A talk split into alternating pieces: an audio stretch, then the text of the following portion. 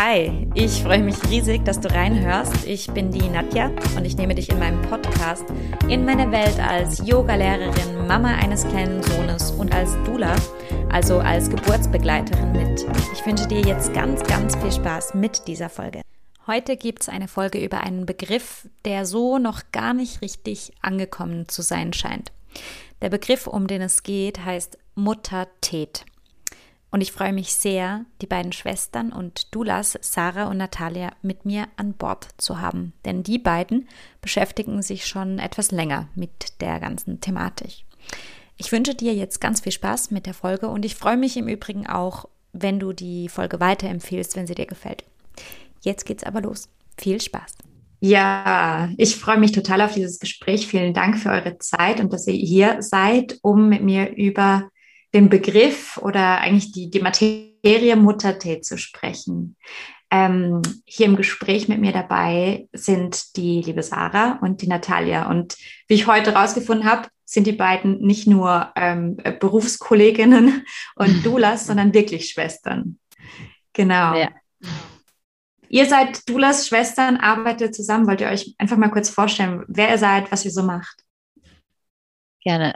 Also ich bin Natalia, die ältere Schwester. Ich bin ähm, 37 und habe drei Kinder, zwei Mädchen und einen Sohn und mache zusammen seit circa zwei Jahren mit der Sarah, ähm, arbeiten wir als Doulas. Das heißt, wir begleiten Frauen in der Schwangerschaft, oft auch zur Geburt und im Wochenbett. Und ich bin Sarah, 31 und habe einen fünfjährigen Sohn. Ansonsten habe ich dem nichts zuzufügen. Perfekt. Aber ihr seid auch so ein bisschen Expertinnen zur, zum Thema Muttertät, wie ich ähm, festgestellt habe, als ich auch nach dem Begriff gegoogelt habe. da kommt ihr ja immer wieder. Ja, wir haben uns ähm, letztes Jahr sehr intensiv damit beschäftigt und als wir darauf auf diesen Begriff gestoßen sind, also auf den englischen Begriff, ähm, haben wir festgestellt, dass es dazu keine, ähm, keine Artikel, keine Berichte, also eigentlich nichts ähm, auf Deutsch zu finden gibt. Mhm. Es waren immer nur ähm, englischsprachige Blogs, die darüber geschrieben haben.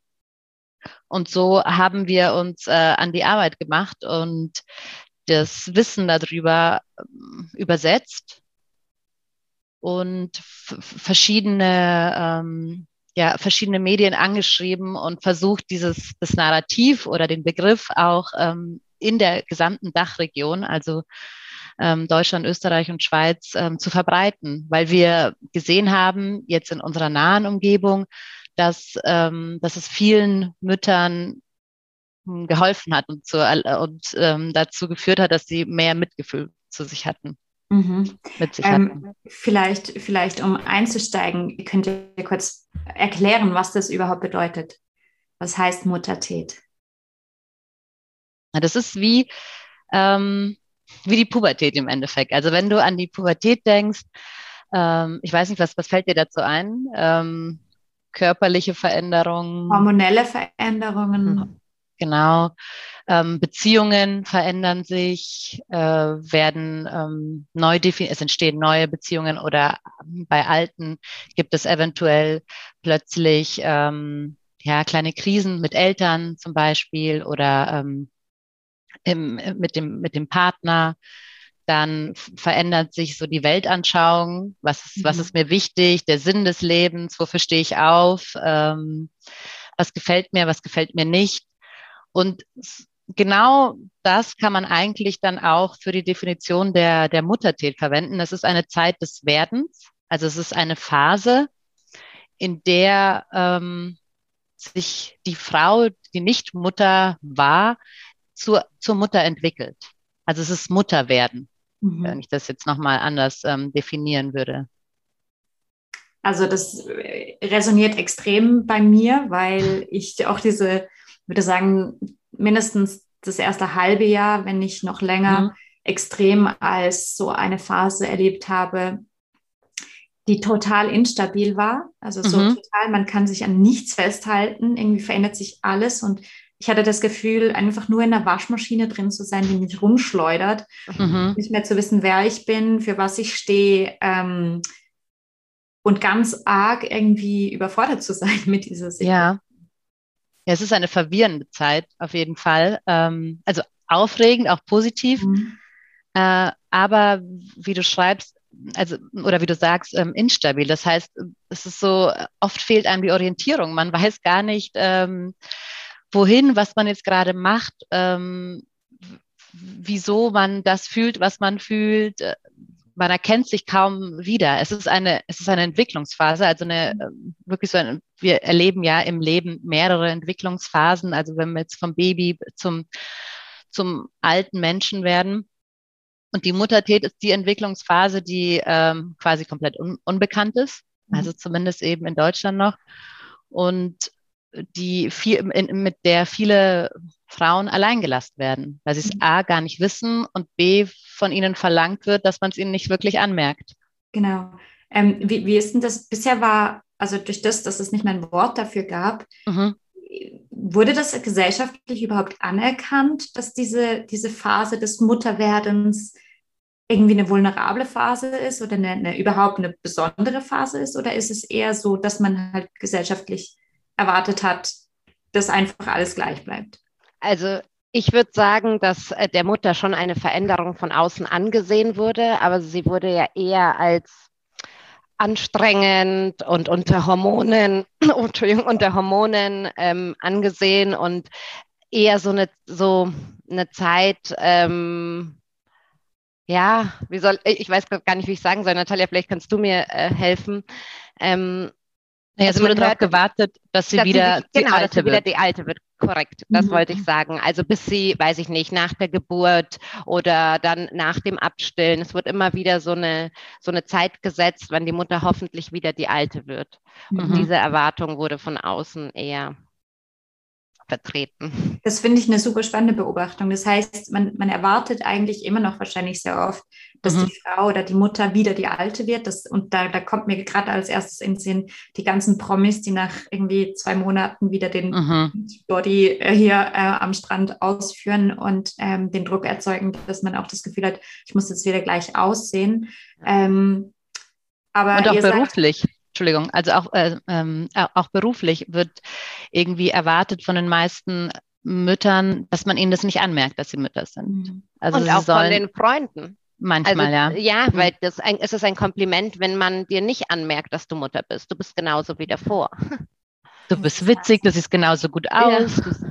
Genau, man merkt dir gar nicht an, dass du Mutter bist, weil, weil was? Weil Mutter, also das, das ist auch so eine Sache, dass, das ist überhaupt nicht böse gemeint, aber häufig tatsächlich höre ich das Kompliment, äh, man merkt dir gar nicht an, dass du drei Kinder hast oder dass du Mutter bist. ich weiß, dass es äh, gut gemeint ist, aber ich frage mich dann, okay, wie sollte ich denn sein mit drei Kindern? Also. Das ist, ja, also wenn ich euch richtig verstehe, dann sagt ihr auch, dass es eben oft als Kompliment ähm, rübergebracht wird, wenn man sagt, mhm. okay, man merkt dir das gar nicht an. Das heißt, genau. die Gesellschaft möchte eigentlich, also oder ja, im, im Umkehrschluss bedeutet das, Mutter zu sein, wenn man das anmerkt, dann hat man das ein bisschen verkackt, dann ist das negativ. So fühlt sich's an. Wobei auf dem Spielplatz natürlich sollte man, ähm, solltest du nur die Mutter sein. Da, wenn du irgendwie jetzt zu gut aussiehst oder so, dann mh, hm, hast du wohl zu Hause dich nicht mit deinem Kind beschäftigt, sondern mit dem Spiegelbild.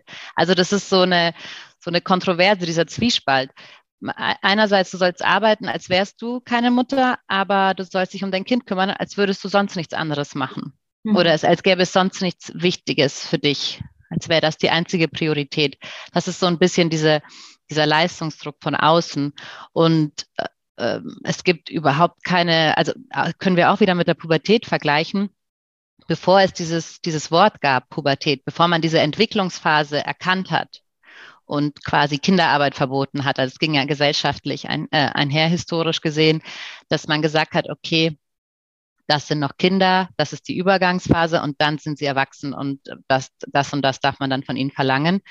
Bevor man diese Entwicklungsphase anerkannt hat, bei, ähm, hat man einfach gesagt, okay, diese Kinder sind gerade ein bisschen anstrengend und verrückt geworden. Also diese, ähm, dieser Begriff hat geholfen, ähm, gesellschaftlich einmal ähm, Verständnis zu erlangen und äh, Mitgefühl für diese Entwicklungsphase.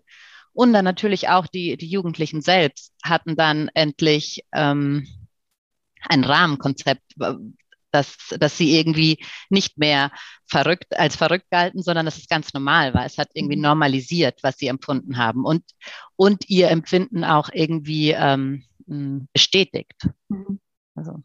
Mhm. Ich glaube, also was da auch ist, ich, ich finde es immer krass, wenn man, wenn man Teenager so extrem ernst nimmt. Also ich, einerseits muss man sie ernst mhm. nehmen und auf Augenhöhe mit ihnen sprechen, aber dann gleichzeitig kann man Teenager, ein, ich weiß nicht, 14-Jährige nicht dafür belangen, was sie mit 14 mal gesagt hat, weil halt ja. hormonell im Hirn noch ganz andere Prozesse vorgehen und auch wenn sie vielleicht schon ausgewachsen ist, diese 14-Jährige, dann ähm, heißt es noch nicht, dass das Hirn so gereift ist, dass, dass das Kind, was ja eigentlich noch ein Kind ist, mhm. ähm, komplett weiß, was es tut. Absolut. Und da sagst du was, weil das sieht man nämlich nicht von außen, ähm, ja. dass das Gehirn noch nachreift. Man sieht den Körper. Der Körper mag ähm, so wie ein Erwachsenenkörper aussehen. Aber innen drin die Prozesse, die Umbauprozesse, die im Gehirn stattfinden, die sind noch nicht abgeschlossen. Und das, das merkt man dann eben im Verhalten. Und das, das kann man auch wieder, ist auch wieder sehr ähnlich in der Muttertät. Man sieht von außen, dass die Frau schwanger wird. Man sieht, der Körper verändert sich. Und irgendwann nach der Geburt ist dann auch ein Kind da. Mhm. Aber das ist nicht der Moment, wo die Frau schon Mutter ist. Also offiziell ja im, im ja. Ausweis, ja. aber ähm, ist noch nicht angekommen in ihrer neuen Identität, oder? Richtig, genau, perfekt gesagt. Und in ihrem Gehirn finden sehr ähnliche Umbauprozesse statt, wie auch in der Pubertät. Also das Gehirn ähm, verändert sich. Das konnte nachgewiesen werden mit, ähm, mit einem Bildgebungsverfahren, also mit MRT-Bildern von MRT-Scans von dem Gehirn, hat man gesehen, dass es eine genauso starke Veränderung in der grauen Masse, also in der Struktur des Gehirns gibt, wie in der Pubertät. Das heißt, ähm, da passiert tatsächlich, bedingt durch die Hormone, ein ähnlicher Umbau wie in der Pubertät an anderer Stelle, weil wir eben äh, andere Areale benutzen als Mutter, brauchen, als ähm, wie jetzt in der Pubertät. Aber auch da passiert, passieren wirklich mit der Zeit erst reift das Gehirn, so dass es, dass wir nicht verlangen dürfen, dass jemand nur, weil dieses Kind jetzt geboren ist, sofort wie eine Mutter agiert und, und funktioniert und alles beherrscht. Es ist ein Werden und das ist schwierig, weil in der, als Mutter hast du eben noch das Baby dazu. Mhm. In der mhm. Pubertät bist du alleine mit, der, ähm, mit diesem Umbauprozessen und mit diesen verwirrenden Gefühlen und ähm, kannst dir irgendwie Zeit für dich nehmen und als Mutter musst du eben sofort jemand 24-7 versorgen. Und das auch noch mit Schlafmangel, den du ah, als ja. Teenager auch nicht hast, weil da hast du genug Zeit für dich, um auch auszuschlafen bis zwölf. Ähm, als Mutter, wie du sagst, muss man sich eben 24-7 um das Baby kümmern und der Fokus rückt ja mehr auf das Baby als auf einen selbst, was diesen Prozess auch noch erschwert. Voll, voll. Vielleicht als kleines Beispiel, ich habe in einer früheren Podcast-Folge mit mhm. einer Frau, mit der Lisa Falco gesprochen. Sie hat ein Buch über diese hormonellen Prozesse geschrieben. Es ist sehr, sehr empfehlenswert. Mhm. Sie hat mir erklärt, dass zum Beispiel die Areale im Hirn, die für Ängstlichkeit sorgen, ähm, mhm. ganz stark wachsen und dass es da halt einfach hormonelle Gründe gibt, warum eine Mutter kurz nachdem sie geboren hat, alle paar Minuten ins, ins Zimmer geht und checkt, ob ihr Baby noch atmet. Ja. Und das ist, das passiert wahrscheinlich jeder Mutter und jede Mutter merkt auch, dass es total übermäßiges Gluckenverhalten und mhm. ich will das jetzt gar nicht, aber das ist fast schon zwanghaft, dass man trotzdem mhm. gucken muss, ob sein Baby noch lebt, weil man plötzlich furchtbare Angst vor allen Sachen hat und das ja. Gefühl hat, mein Kind könnte überall irgendwie sterben. Und ich finde es so hilfreich zu wissen, dass wir halt nicht spinnen, sondern ja. dass unser Gehirn sich entwickelt und umbaut und Evolution, also ja, genau, dass, dass die, die ganze Entwicklung so stattgefunden hat, weil die Babys dann eher überlebt haben bei den ja. Müttern, bei denen das passiert ist, die dann vorsichtiger geworden sind. Das finde ich, ja, hilft sehr, sehr, sehr, das zu wissen. Auf jeden mhm. Fall. Also das, das hilft eben, sich selbst zu verstehen und, und ähm, nachsichtiger mit sich zu sein.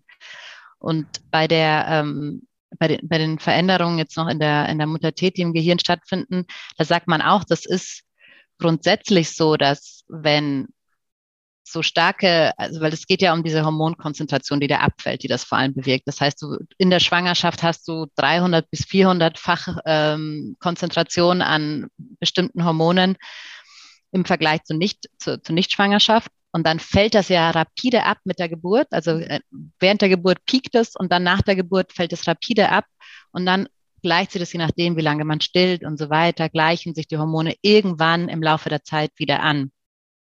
Und der Umbauprozess, der da im Gehirn stattfindet, hat die Funktion, uns auf diese neue Lebensphase, die da auf uns wartet, vorzubereiten. Und das ist auch mit der in der Pubertät so. Also diese Umbauprozesse in der Pubertät, die sollen den Jugendlichen darauf vorbereiten auf die Erwachsenenphase, auf dieses Erwachsenenleben. Es geht aber nicht von heute auf morgen.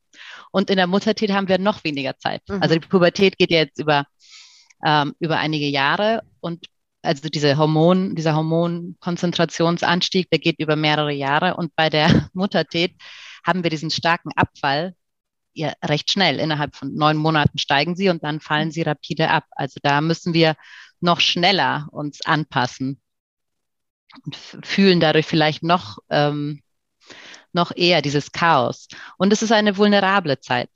Also auch, auch, auch die Pubertät, das weiß man ja, das ist ja eine Zeit, wo oft ähm, Angststörung oder Depression ähm, eher passieren als mhm. ähm, jetzt im, im Erwachsenenalter. Und dasselbe weiß man auch von der Muttertät, dass es eben sehr wichtig ist, Frauen in dieser vulnerablen Zeit, in dieser Anpassungsphase zu unterstützen.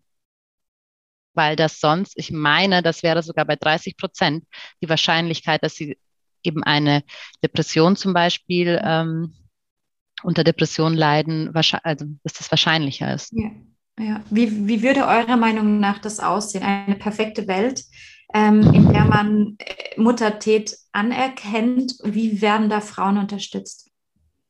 Also in erster Linie ähm, wird ihnen ermöglicht, dass sie Unterstützung kriegen. Heißt, mhm. Partner wird freigestellt oder eben, weiß ich nicht, Schwester, Oma, Opa, irgendwer, der die Frau unterstützen kann, damit sie dann nicht alleine sind.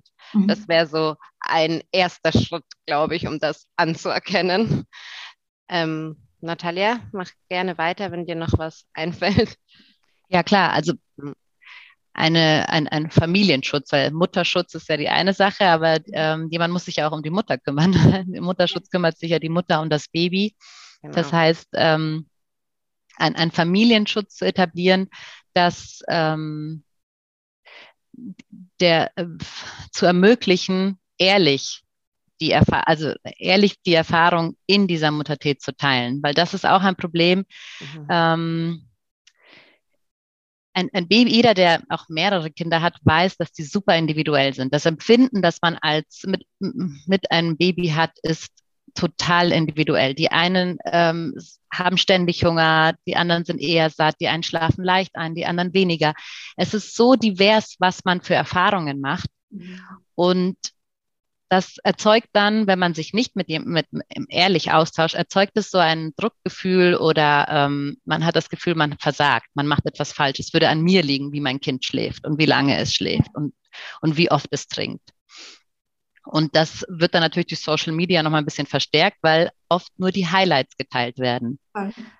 Und so, sobald man anfangen würde, ähm, alles zu teilen, nicht nur die Highlights, sondern eben auch die, ähm, die Momente, die, die normalen Momente, es müssen gar nicht jetzt, wir müssen gar nicht ins andere Extrem gehen, sondern mehr Normalität.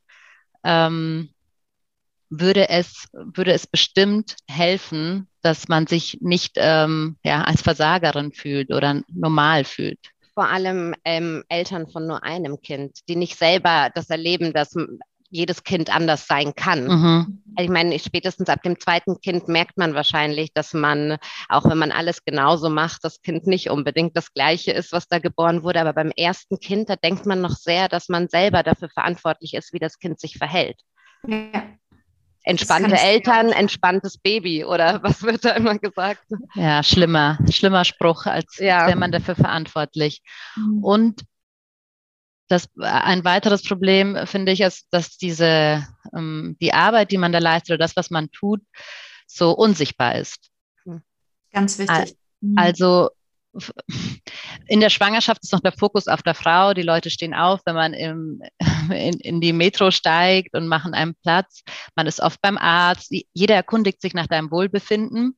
Und ab dem Moment, wo das Baby da ist, kriegt man Nachrichten, wie hat das Baby geschlafen, wie hat das Baby gegessen, wie geht's dem Baby? Keine Ahnung, frag das Baby. Ja. du schreibst mir. Ähm, und, das, die, und auch die, äh, die Arzttermine hören auf. Also es gibt nur noch Arzttermine für das Baby. Mhm. Man merkt diesen Fokus in der Gesellschaft, der, der sich äh, von der Frau zum Baby wendet, ähm, so extrem. Und das und, und das, was sie leistet, ist nicht nur, dass es niemand interessiert, es ist auch, es wird nicht, es wird nicht wertgeschätzt, es wird gar nicht gesehen. Und dann denken viele, okay, ich habe heute nichts gemacht, weil keiner klopft dir auf die Schulter. Mhm. Hey, du hast ähm, zwar nur vier To-Dos, aber nonstop immer wieder in Dauerschleife ähm, geleistet. Also mhm. das, das wäre auch ein, ähm, ein wichtiger Punkt, die Anerkennung dieser Leistung. Mhm. Es wird ich nämlich unterstellt, dass du es dass du's von alleine machst, weil du es gerne machst, ja. weil du einfach zur Mutter geboren bist. Und weil es natürlich ist und irgendwie und weil es natürlich in ist. unserer Natur liegt, dass wir jetzt das äh, uns, uns komplett äh, hinten anstellen. Mhm. mhm. Für mich war das auch einer der, der allergrößten Schocks, diese unsichtbare Arbeit. Also einerseits mhm. habe ich mich ähm, nie und auch nicht kurz nach der Geburt ähm, voll und ganz nur als Mutter identifizieren können, sondern habe auch meinen Selbstwert sehr an dem festgemacht, was ich leiste. Ich sage nicht, dass mhm. das gesund ist, aber das war halt so. Ähm, mhm. Und es war auch sehr, wie viel ich arbeite, wie viel ich schreibe, wie viele Texte ich veröffentliche. Da war ich, damals war ich noch Journalistin und ähm, dann ist man plötzlich Mutter und erstmal geht das ja nicht. Du bist halt einfach nur Mutter am Anfang. Mhm. Äh, ja. Und gleichzeitig ähm, stehst du den ganzen Tag, versuchst noch irgendwas vielleicht im Haushalt zu machen und trotzdem sieht die Bude danach aus, einfach nochmal 20 Mal schlimmer, wie sie, wie sie am Morgen ausgesehen hat. Ja. Und am Abend hast du das Gefühl, ich habe überhaupt nichts erreicht. Ich habe ja. überhaupt nichts erreicht. Und ähm, das hat mich extrem fertig gemacht. Und ich mhm. glaube, dass extrem wichtig wäre, da so ein bisschen zu sensibilisieren, dass die Frauen ähm, wissen eben oder diese Wertschätzung auch äh, mitbekommen, dass es reicht und ganz, ganz viel ist, wenn man ja. es von einem Morgen bis zu einem Abend ohne einen Nervenzusammenbruch geschafft hat.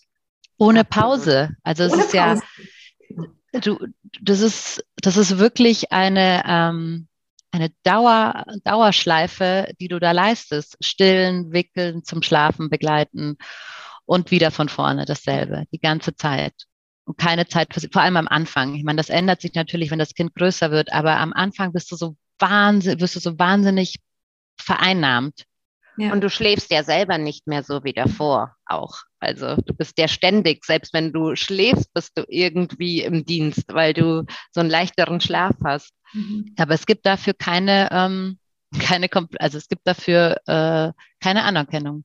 Weil klar, jeder sagt, wow, du hast einen super Artikel geschrieben oder du hast so und so viele Artikel im Monat geschrieben. Keiner sagt, hey, dein Kind ähm, entwickelt sich ja total gut die letzten drei Monate. Es, es ist sogar viel schlimmer. Man muss sich oft, finde ich, dafür rechtfertigen, ähm, dass man in der Elternzeit keinen Urlaub macht, ein Jahr oder wie lange die Elternzeit dauert. Dass man da schon ähm, viel zu tun hat. Ja, es wird ja oft als ähm, Elternurlaub mhm. Genannt, aber es ist überhaupt kein Urlaub. Ich glaube, das ist eben, da merke ich halt auch noch einen ganz großen Unterschied ähm, zu jetzt Deutschland und der Schweiz. In der Schweiz haben wir nur einen 14-wöchigen Mutterschaftsurlaub, der heißt mhm. offiziell mhm. so. Das sind 14 Ach, Wochen. Das sind, ähm, also ich meine, das sind gerade mal ein bisschen über drei Monate, wo ja. man bezahlt ist, 80 Prozent seines Gehalts erhält. Ähm, und also nachdem ich jetzt ein Kind geboren habe, ähm, mhm. weiß ich, dass ich drei Monate gebraucht habe, um überhaupt ansatzweise ja. in einen Rhythmus reinzukommen. Und auch nach, nach drei Monaten war mein Kind noch irgendwie alle zwei Stunden an meiner Brust. Und mhm. ich hätte gar keine Chance gehabt, meinen Job wieder aufzunehmen. Ich nee. hätte mit drei Monaten mein Kind auf brutalste Weise abstillen müssen, also gegen den Willen und mhm. einfach mit hohem Entzug. Ich hätte ähm, mein Kind zu 80 Prozent in eine Kita geben müssen. also ich finde es einfach total absurd und halt nicht nur für das Kind, für das Kind wäre es auch total schlimm, mhm. aber auch für die, die, Mütter, die derart unter Druck geraten. Ja, also ich habe oft drüber nachgedacht, als mein Kind ungefähr so drei Monate alt war, ähm, dass jetzt in anderen Ländern ich jetzt zurück an den Arbeitsplatz müsste und dachte mir, unmöglich, unmöglich. Wie du sagst, da war gerade der Nebel vom Wochenbett irgendwie weg. Da habe ich gerade gemerkt, okay, dieser Ausnahmezustand, wo ich die ganze Zeit darauf gewartet habe, dass der weggeht, der ist jetzt mein neues Leben. also ähm, ich dachte immer, okay, und jetzt, also nach paar Wochen, nach zwei Wochen, dann wird's gut. Okay, wenn ich nichts mehr spüre von der Geburt, dann, dann. Und irgendwann habe ich gemerkt, okay, dieses, dieses, dieser Normalzustand, auf den ich warte, der wird nie wiederkommen, weil ähm, dieser Ausnahmezustand, der ist jetzt mein normales Leben. Und man muss ja auch dazu sagen, das Kind entwickelt sich ja auch die ganze Zeit, vor allem im ersten Jahr, so wahnsinnig schnell. Ja. Du, da denkst du nach drei Monaten, okay, jetzt kenne ich dich und wir haben irgendwie einen ähm, Rhythmus, ich mhm. weiß, was du brauchst. Und dann wachst du auf und denkst dir, wer hat mein Baby ausgetauscht? Auf einmal will es mhm. wieder ständig an die Brust mhm. oder kann, lässt einen Schlaf plötzlich aus. Also es, es passiert ja so, so viel ähm, in den ersten zwölf Monaten. Das, da kann man überhaupt noch von keiner Regelmäßigkeit sprechen. Ähm, und du bist nur am Anpassen. Also du läufst eigentlich nur so hinterher, du bist nur am flexibel sein. Und das ist für viele auch ähm, oft ein großer Schock, wenn sie es vorher gewohnt waren, die Kontrolle über ihr Leben zu haben und die Kontrolle über ihren Alltag zu haben. Weil es oftmals so das erste Mal ist, dass sie wirklich merken, dass sie überhaupt keine Kontrolle haben. Du mhm. kannst dich nicht um 15 Uhr verabreden und pünktlich da sein wie früher, weil du eventuell, gerade wenn du rausgehen willst, doch die Windel gerade voll gemacht wird oder gespuckt wird, die ganzen Klamotten oder plötzlich das Kind Hunger hat. Also das, das ist auch oft ein Schock für, ähm, für Frauen, kriegen wir so mit, dass sie plötzlich keine Kontrolle mehr haben und das vorher so gut hinbekommen haben und auch zum ersten Mal vielleicht dieses Gefühl vom Versagen überhaupt haben, weil sie zuvor in der Arbeit so gut performt haben und irgendwie alles lag in ihren Händen. Also wenn du irgendwo ähm, nicht so gut warst, dann lag es an dir, dass du dich eingelesen hast oder eingearbeitet hast und dann hat es gepasst. Und mit, mit dem Kind hast du manchmal Momente, wo einfach nichts funktioniert. Mhm. Und dann denkst du das erste Mal, okay, ich kann gar nichts. Ja.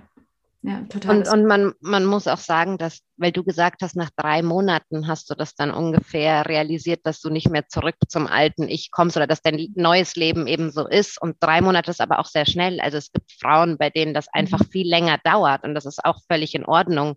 Ja. Aber umso absurder ist es, dass sie nach drei Monaten jetzt zum Beispiel in der Schweiz dann wieder zurück in die Arbeit sollen und in ihre alte Rolle gedrängt werden. Ja.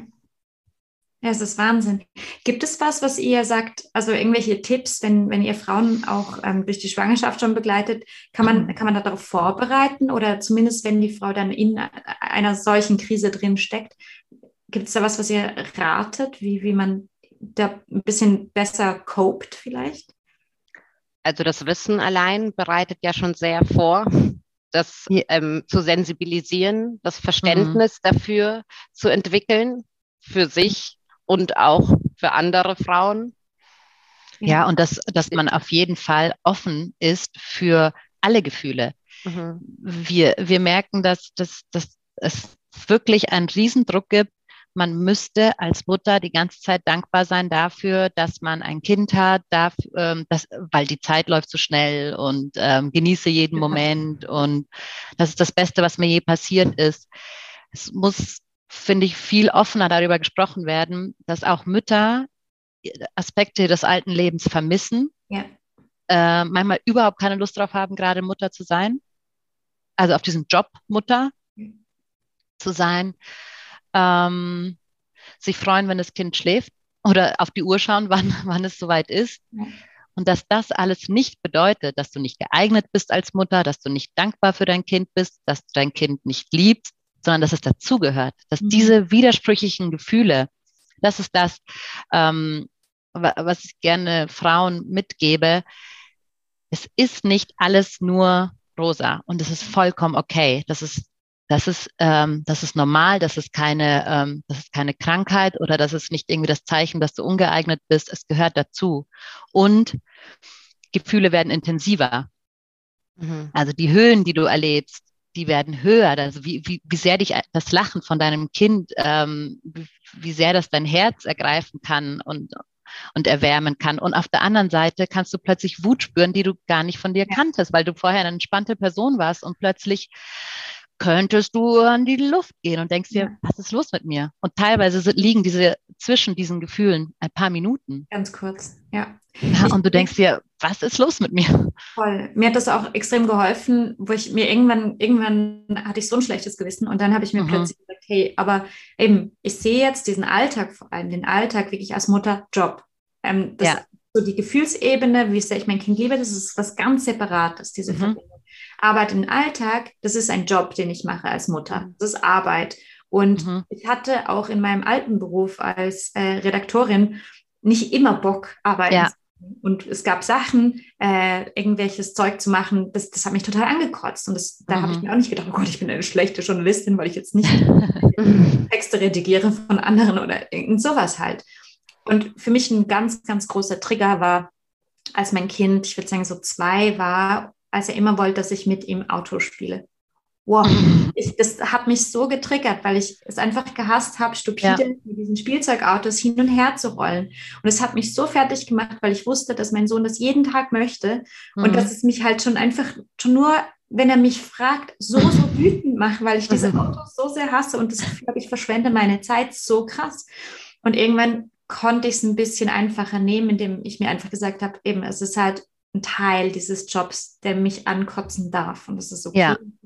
Ändert nichts daran, dass ich meinen Sohn mhm. über alles liebe. So. Nein, überhaupt nicht. Ja. Und bei jedem Job, Job erlauben wir uns das, diese Momente zu haben, nur bei dem nicht. Genau. Weil da ist es von Natur aus permanente, ähm, permanente Glücksgefühle. Ja, ja aber man, man, orientiert sich so sehr an dem, was man außen sieht. Deswegen ist es auch so wichtig, dass man so ehrlich damit umgeht, weil es reicht, dass man eine Mutter im Spielplatz mit seinem Kind im Sandkasten sitzen sieht, wie sie da 15 Minuten spielt. Man hat gerade den Moment abgepasst und man selber denkt sich, oh Gott, ich weiß nicht, wenn ich mit meinem Kind im Sandkasten spiele, finde das so super langweilig, da im Sandkasten zu sitzen. Was bin ich für eine Mutter? Die Mutter macht das jetzt die ganze Zeit schon und genau. schon hat man so ein schlechtes Gewissen und so einen Druck, der irgendwie aufgebaut wird. Ja. Und manche machen gerne Rollen, spielen gerne Rollenspiele, mhm. manche basteln gerne, manche werden wahnsinnig beim Basteln. Also es ist, es ist alles erlaubt.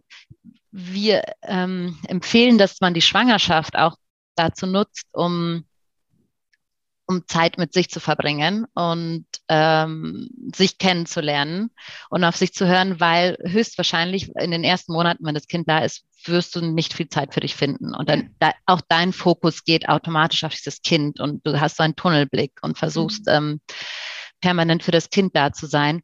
Das heißt, dass du bereits in der Schwangerschaft vielleicht ähm, also Journaling betreibst, dass du dir quasi drei, vier Fragen am Abend stellst, um herauszufinden, ähm, was tut mir gut, was, ähm, was raubt mir Energie, äh, was, ist, was ist mir wichtig, wofür bin ich dankbar. Wirklich jetzt nicht ellenlang Seiten schreiben, aber einfach Kontakt zu dir. Ja. Mhm. in ähm, Verbindung kommen. In, in Verbindung ja. kommen mit deinen Bedürfnissen und auch wissen, was deine, also was deine Bedürfnisse sind und wie du sie erfüllst. Mhm weil du dann als Mutter, wenn du dann schwierigere Phasen hast oder eben Schuldgefühle oder auch gar nicht weißt, was du jetzt gerade benötigst, da reinschauen kannst und dann siehst, ah, okay, das mag ich, das tut mir gut, das füllt meine Energiereserven und dann darauf zurückgreifen kannst. Also so, so ist die, ähm, die Hoffnung dahinter man ist ja auch in der Schwangerschaft etwas ähm, sensibler oder hat seine Grenzen irgendwie schon viel, viel früher mhm. als ähm, jetzt nicht schwanger. Und auch da Nachsicht mit sich zu haben, das ist wichtig. Also ja, ja du bist vielleicht überempfindlich, wenn man das jetzt negativ formulieren will. Aber ähm, das ist wichtig, weil du schützt ja dieses neue Leben in mhm. dir und nutze das, um dahin zu schauen. Also all diese intensiven Gefühle auch schon der Schwangerschaft sind, ähm, sind Einladungen, um sich hinzusetzen und sich das anzusehen, weil da, wo du danach hingehst, nach der Schwangerschaft, wirst du nicht mehr so viel, wirst du erstmal nicht so viel Zeit dafür haben. Da willst du diese Koffer nicht mitnehmen. Also Guck ja, sie dir vorher an. Eigentlich, eigentlich, hat das die Natur ja auch schon so eingerichtet, ja. dass die Schwangerschaft tatsächlich eine Vorbereitung dafür ist, Voll. Mhm. Ähm, wo es dann hingeht. Nur leider, also auch hier in der Schweiz haben wir auch ähm, Arbeiten bis zur Geburt ist Pflicht, mhm. auch kein Mutterschutz. Ähm, und ich sage nicht, dass in Deutschland alles super ist, aber das ist genau der Punkt, dass, dass ja. die Gesellschaft es uns überall auf der Welt wahrscheinlich mittlerweile es nicht mehr allzu einfach macht, ähm, uns in diesen eigentlich sehr natürlichen Flow reinzugeben und all diese Sachen über uns zu lernen, diese alten Verknüpfungen vielleicht auch zu lösen, die uns hindern, dann ähm, unvorbelastet in so eine Mutterschaft reinzustarten. Ja, möglichst, möglichst frei, möglichst mhm. ohne Koffer und Ballast.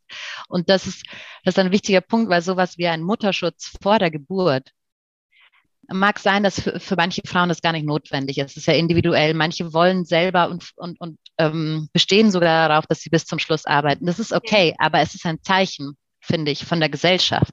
Also wenn du diese Option ja. hast, diesen Mutterschutz ähm, in diesen Mutterschutz gehen zu können, dann ist es so ein Zeichen in die Gesellschaft. Wir wissen, dass das jetzt eine Phase ist, in der du dich damit beschäftigen solltest oder kannst, wenn du, wenn du möchtest. Und das ist auch in Deutschland soll ja jetzt, ich glaube, diesen Sommer ein, ein Partnerschutz quasi eingeführt werden, also zwei Wochen, mhm. in denen ähm, Partner, Partnerin eben nach der Geburt äh, bezahlt, voll bezahlt zu Hause bleiben können, ohne dass Urlaubstage dafür. Das ist ähm, fantastisch. Okay. Ja, das ist ja eine EU-Richtlinie, die eigentlich schon mhm. fast überall ist, aber Deutschland hat noch lange ähm, gebraucht, weil sie gesagt haben, wegen der Elternzeit brauchen sie sowas nicht. Ja. Doch, brauchen sie schon. Und das ist auch wieder ein wichtiges Zeichen nach außen hin, ja. ähm, dass gerade dieser Anfang wichtig ist für die Familie. Mhm weil durch die Elternzeit hat sich so entwickelt, dass in, in Deutschland die meisten ähm, Partner, Partnerinnen dann erst die letzten zwei Monate, also 13., 14. Lebensmonat dann Urlaub gemacht haben oder da ja. dann die, ähm, die Elternzeit genommen haben. Und das ist ja schon recht spät. Da ist ja schon sehr viel ja, Zeit passiert und mhm. da dann irgendwie plötzlich ähm, die ganzen Aufgaben zu übernehmen, den Alltag mit dem Kind, mhm. das ist dann viel schwieriger. Und deswegen genau. ist es Genau, deswegen ist es so wichtig. Nur die Mutter, wenn bis dahin nur die Mutter verfügbar mhm. war, dann ist auch klar, dass das Kind dann erstmal nur zur Mutter geht. Bis auch, auch natürlich. Das, ja.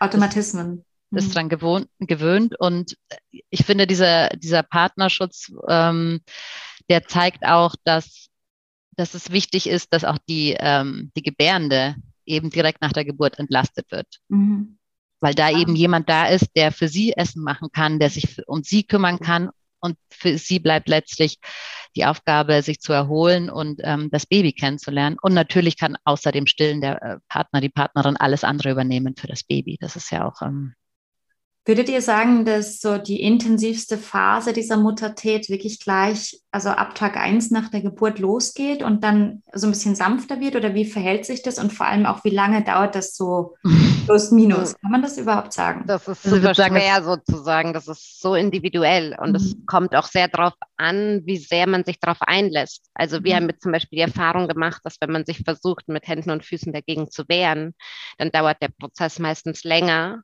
und mhm. ist auch noch viel anstrengender. Ja. Ja, und es fängt bestimmt schon in der Schwangerschaft an. Also in, mhm. ähm, in, in, nicht erst nach der Geburt, sondern in der Schwangerschaft. Die Schwangerschaft ist ja die Vorbereitung auf die mhm. Zeit danach und da, da fang, fängt schon irgendwie die Persönlichkeitsveränderung, die Prioritäten werden anders, die Themen, die einen interessieren, werden anders. Eben der Körper verändert sich auch schon. Auch da entsteht, entstehen manchmal schon Ängste, die man vorher nicht kannte. Mhm. Also ja. das beschreiben die Schwangeren, dass ähm, sie plötzlich irgendwie, wenn der Partner sagt, er ist um 13 Uhr zu Hause und zehn Minuten später kommt sie in den zehn Minuten schon ja. so eine Angst empfinden, die sie von sich gar nicht kannten. Also genau. als Beispiel. Mhm. Das, da, ja, auch schon so ein gluckenhaftes Verhalten, ja, äh, ähm, in Anführungszeichen. Aber äh, bestimmt ist das das erste Mal und das erste Jahr am intensivsten. Mhm. Natürlich wird mit, mit, äh, mit, jeder, mit jeder Schwangerschaft wird man ja nochmal dieser hohen Hormonkonzentration ausgesetzt und von der Forschung her hat man jetzt nur mit, nur mit Tieren das ähm, betrachtet, also mit, mit Nagetieren, mit, mit Mäusen hat man diese Versuche gemacht und hat gesehen, dass bei denen zumindest diese krasse Gehirnstrukturveränderung, also beim ersten Mal ist sie am stärksten.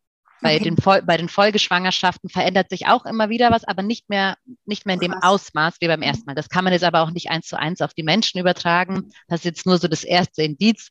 Wie gesagt, die Forschung, was Mütter angeht, ist sowieso sehr jung und ja. sehr fresh. Da gibt es sehr wenig bis jetzt. Man hat, wenn man Mütter betrachtet hat, hat man sie immer im Zusammenhang mit dem Kind. Also weil man irgendwie an der Entwicklung vom Kind interessiert war und dann war die Mutter halt wichtig, weil die halt mit ihm interagiert. Aber Mütter allein zu betrachten in der Forschung ja. und ihr Wohlbefinden, das ist sehr neu. Und deshalb gibt es da noch nicht so viel Forschung. Wir wissen aber, dass sich ja, ähm, dass sich Frauen, also von aus eigenen Erfahrungen jetzt, eine Zweifachmutter, eine Dreifachmutter, das, du veränderst dich immer mit, mit jedem Kind. Ja. Also da, da passiert immer irgendwas. Natürlich haut es dich wahrscheinlich nicht mehr ganz so aus den Socken, wie beim allerersten Mal. Mhm. Und beim ersten Mal wirst du Mutter und beim zweiten Kind bist du schon, wenn es kommt. Also du empfängst es als Mutter. Das ist schon mal ein großer Unterschied. Ja. Dann wirst du einfach noch zur Mutter von diesem spezifischen Kind wahrscheinlich. Genau. Mhm. Und, und von zwei. Also also das ist ja, es ist ja, bringt ja immer noch was anderes. Und wie du sagst, da kommt ja noch eine andere Persönlichkeit dazu. Genau. Aber ich würde sagen, am intensivsten ist das erste Mal und, und, und diese, dieses, diese ersten zwölf Monate plus Schwangerschaft noch dazu. Mhm. Aber das ist sehr individuell. Also viele Frauen sagen auch, mh, hm, sie verändert sich immer noch. Also mhm. mit, weil das Kind verändert sich ja auch. Das kommt ja, ja dann auch. Dann wird's, dann wird's drei, dann geht es in den Kindergarten, dann kommt es in die Autonomiephase und, und so weiter und so fort. Man wird immer wieder gechallenged. Ja. Es ist super spannend. Und ich finde es ich find's extrem wertvoll, dass, dass eben wir endlich so einen Begriff haben und auch vielen Dank für eure Arbeit, da ein bisschen Aufklärung zu betreiben. Ich glaube, das, das nimmt ganz, ganz vielen Frauen extrem viel Last von den Schultern. Ähm, Gibt es noch irgendwas, wo ihr das Gefühl habt, darüber haben wir jetzt noch nicht gesprochen? Irgendwas, ein Thema, das da reingehört und angesprochen werden muss?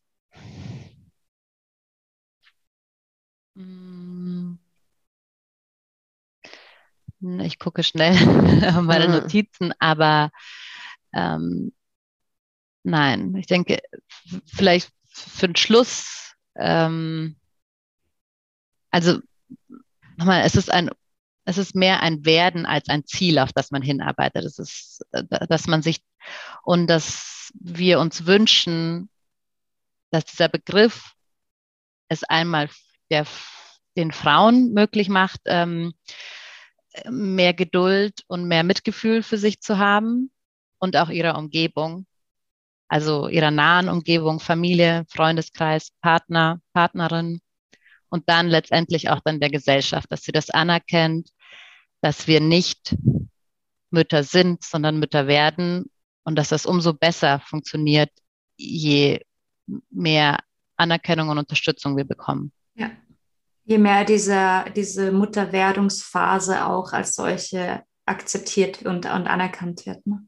Und ja, mit allen, mit allen Gefühlen, mit, mit, mit allen mhm. Emotionen, die dazugehören. Bam. Ich glaube, das war ein super, super Schlusssatz. hey, dann vielen Dank. Möchte ich mich ganz, ganz herzlich für eure Arbeit und für eure Zeit heute bedanken. Danke für die Einladung. Und ähm, ja, für alle, die zugehört haben, wo findet man euch? ähm, auf Instagram, Schwesterherzen-Doulas mhm. und oder die Webseite. Sarah, was wie die? Schwesterherzendoulas.de. Ist da irgendwo ein Minus dazwischen? Man ich verlinke alles in, ah, perfekt. in Caption, dann, ja. dann wird das auf jeden Fall gestimmt haben. So. okay, dann vielen Dank fürs Zuhören. Vielen Dank an euch beide fürs Dabeisein und ja, macht's gut.